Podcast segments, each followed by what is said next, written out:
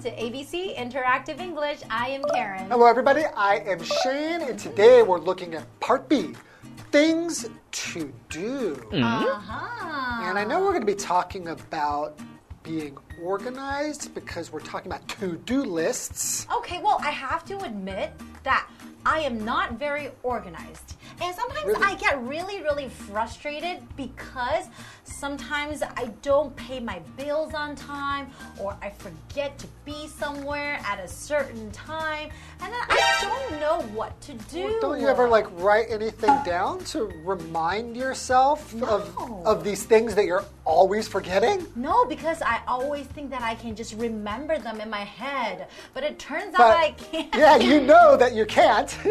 Why don't you get something like a like a reminder app, you know, or like a something a to-do list app? Does it really work? Because works- I don't really know. I mean, I'm a little bit lazy. Like I have a to-do list app, like it's a reminder app, and you can look on mine and like see today I've got all kinds of things that I have to remember to do. I- see milk. Yeah. I'm reminding myself to buy some milk on my down? on my way home. Yeah, so the reminder is set for about the time I will be arriving at my MRT station. Uh-huh. And that way I won't go home and then oh man, I forgot to buy milk. So is that like all the things you need to do just today? There's like a million things on your list. Yeah, well, You're there's so just busy. today there's five things I'm that I should remember to do. Mm, okay, are you sure it really works? It works Fine. really well. Yes. Okay, you I should- guess you I do should that. really give it a try. It's important, especially you know for things like work and things that have a lot of importance, paying your rent mm, or some, Paying your bills on time. Okay, I will give it a try. well, maybe you'll learn something today in our dialogue. Okay, let's do that. Marty and Alice are going over their to do list. How many jobs are still on our to do list? There are a few, but we can cross off the first one. You already sent the package to customer A? Good.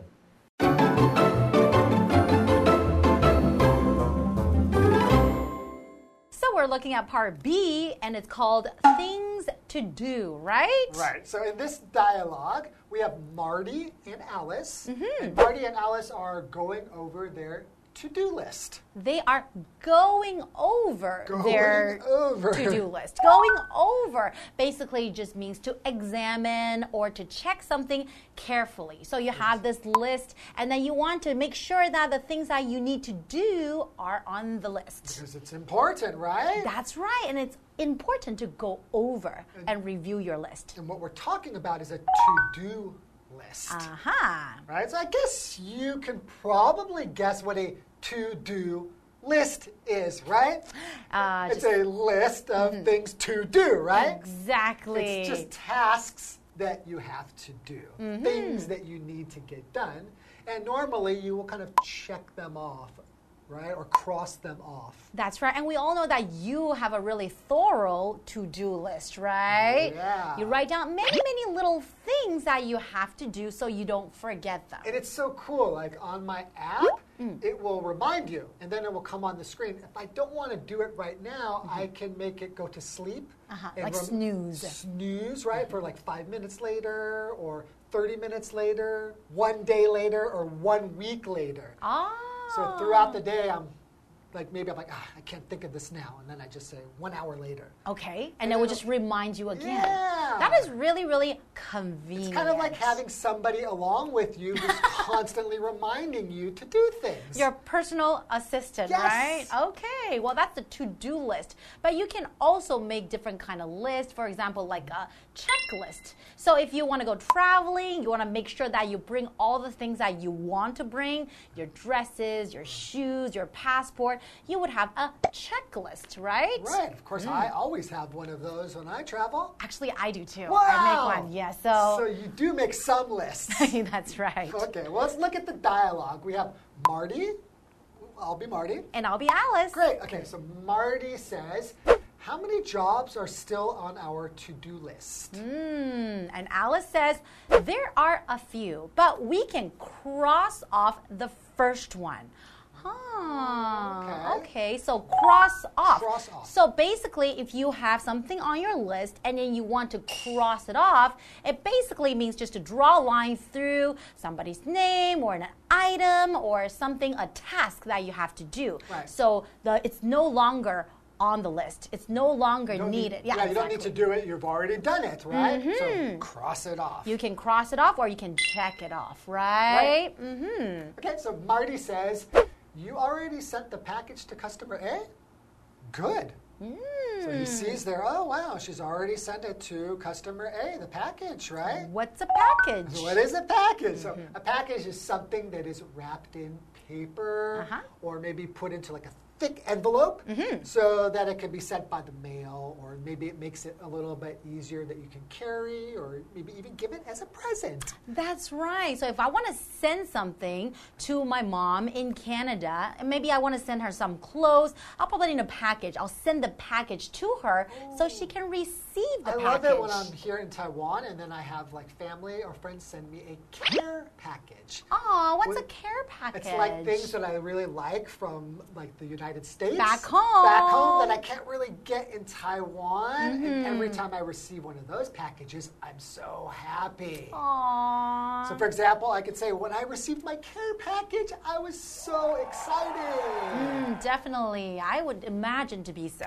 And we have this next vocabulary word here customer, and that is a noun. A customer basically just means a person or an organization that buys goods or services from a shop or business.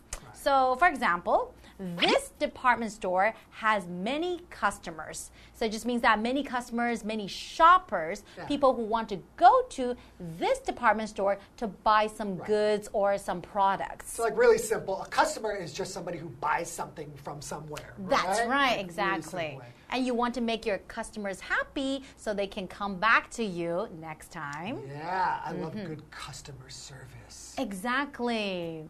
Okay, why don't we take a break and we will see you in a moment. All right, let's do it. Also, customer B's designs are almost ready. I'll show them to her when they are done. Okay, then I'll write the email to customer C. I have to pass him some other news. That reminds me, I got something for you. You bought something for me? No. Ian gave it to me to give to you.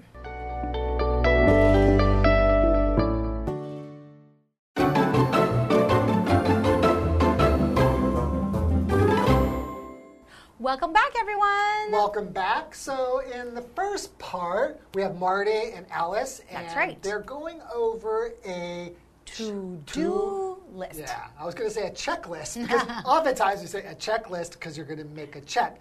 right. So, a to do list and a checklist are basically the same thing. Mm-hmm. Here, they're not really making a check, they're going to cross something off of their to do list, which was sending a package to customer A. That's so right. They already crossed that off their to do list, right? That's right. And I think they have more tasks and more jobs on their to do list to cross off, right? So, what's next? So Alice says, also, customer B's designs are almost ready. I'll show them to her when they are done. So I guess that's the next thing on their to do list, right? right? The customer B's design. So, what does design mean? Okay, so a design is just kind of the way that things are put together, like the different parts of something, how it's made, mm-hmm. like such as like a, a book or a machine or maybe some kind of clothes. Mm-hmm. So, for example, I could say, "Wow, your shoes have a really cool design." Wow, not really. They're kind of just black, normal heels. That- That's why I said for example. Mm-hmm. So it's kind of the way that things are put together, so that you can see how they look. Exactly. Mm-hmm. Okay, so Marty says, Okay, then I'll write the email to customer C. I have to pass him some other news. okay, so they have to send the email to customer C.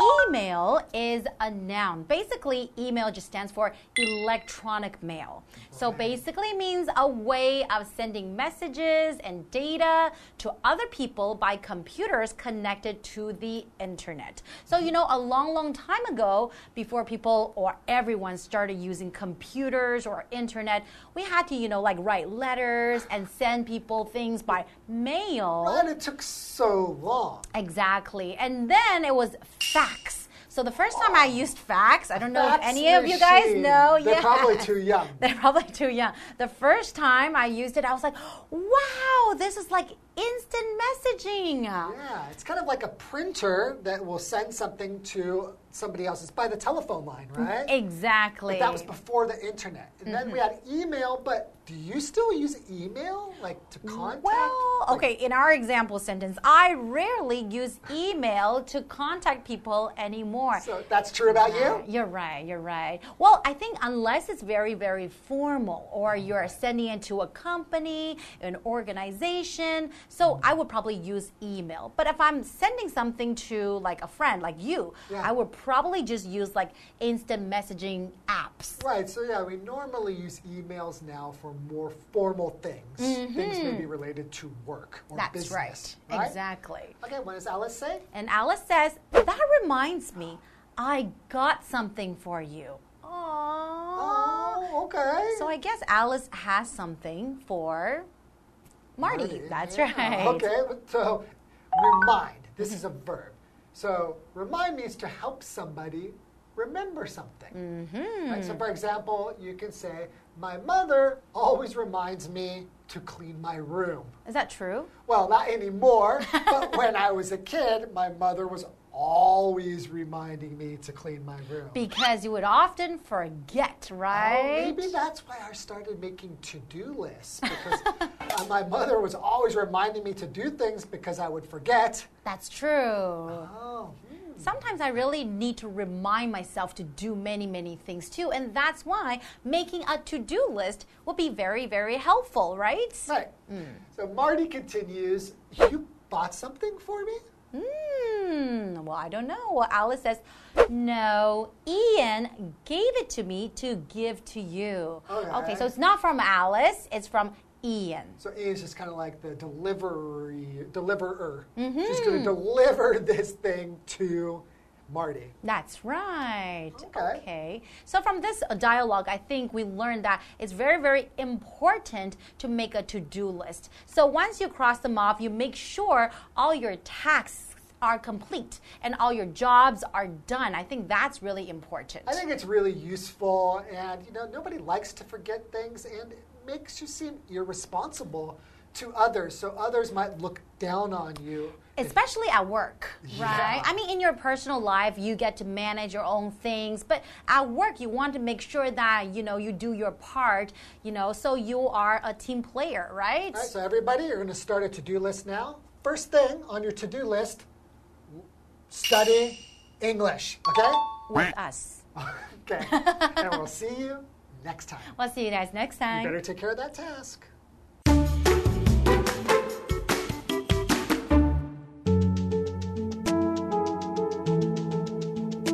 Marty and Alice are going over their to do list.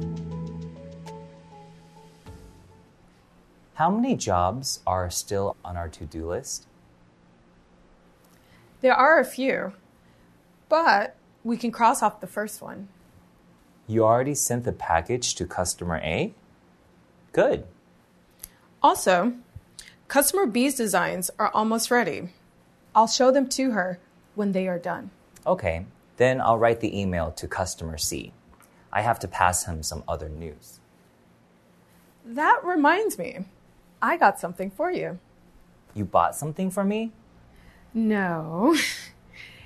Ian gave it to me to give to you.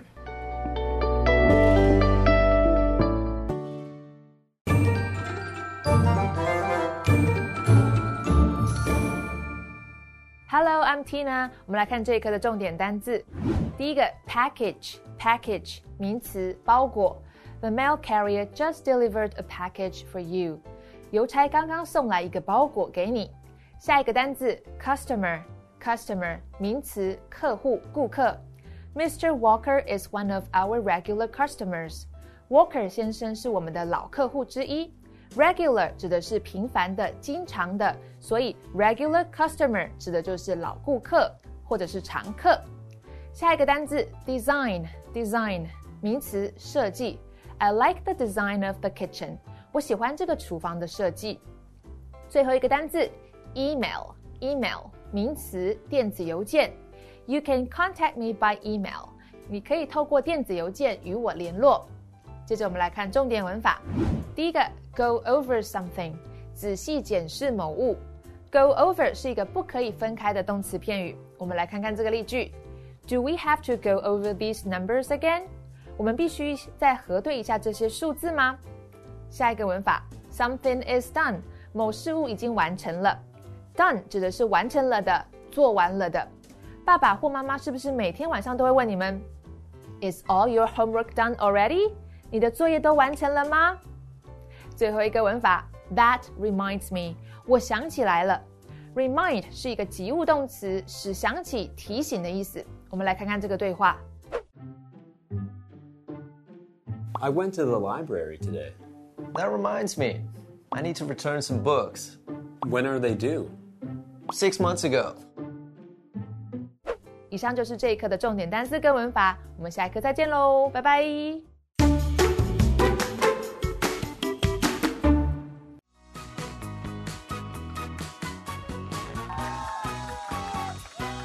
Hello, I'm Matt. I'm Chi-Wen. Today we're playing Guess the Bear. We each have three cards here, and each card has two sentences on it, which has the vocabulary words or phrases replaced with the word bear. We'll each have one minute to see if we can guess all three words or phrases.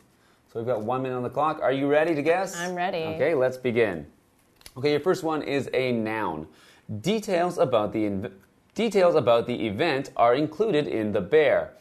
I'll send out an bear to let everyone know about the changes. Okay, I guess invitation? No, not quite. It's the way you'd send an invitation. Uh, a letter? mail. Okay, let's try the next one. okay, next one is a noun. Okay. The company delivered my bear two days late. Can you pick up a bear for me from the post office? Package? Yes. Awesome. Okay, the next one is a two word phrase. I was absent the day we bared bear that in class. When we finish the worksheet, we'll bear bear the answers? Go over? Yes. Okay, go back to the first one. Okay. So, details about the, remember noun, details about the event are included in the bear, and I'll send out an bear to let everyone know about the changes. Uh, Oh, okay. you said mail at one point, which is very close because the answer was email. oh. So, Okay. details about the event are included in the email, and I'll send out an email to let everyone know about the changes. I see. All right. So, my turn now. Your turn now. All Are you ready? I'm, I'm ready. Okay, let's start the clock. Your first word is a noun. Our restaurant gets about 300 bears per day. We often say that the bear is always right. I customer. Yeah, that's right. Okay, next one is also a noun, one word. The client didn't like the bear, so we had to start over. The car had serious flaws in its bear that made it fail. Oh, I was thinking plan, but the car had serious problems. It must be. Is it design? Yeah, It design. Awesome. Okay, last one. This is a phrase, three words. Oh, bear, bear, bear, can you get dinner on the way home? Bear, bear, bear, I forgot to pay my phone bill this month. I forgot to. Um. By the way, no. By the way. Close. Um. Uh. Oh, bear, bear, bear, can you get dinner on the way home? Okay. Well, what was that one? This one was that reminds me. Oh. oh. that reminds me. Can you get dinner on the way home? And that reminds me. I forgot to pay my phone bill this month. You Had it. yeah, You were close.